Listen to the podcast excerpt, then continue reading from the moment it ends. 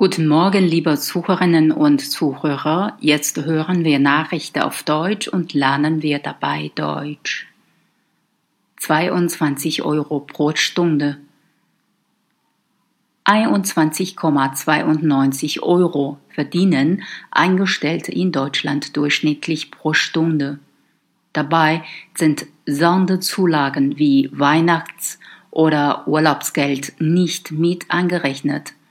Die aktuellen Daten des Statistischen Bundesamtes zeigen, dass es innerhalb der Bundesländer deutliche Unterschiede gibt. Der Stundenlohn schwankt je nach Wohnort bis zu knapp 7 Euro. So gehen Angestellte in Hamburg im Schnitt mit 24 Euro pro Stunde nach Hause. Auch in Hessen, Bayern und Baden-Württemberg stehen sich Erwerbstätige gut und verdienen mehr als 23 Euro. Am niedrigsten sind die Werte in den neuen Bundesländern.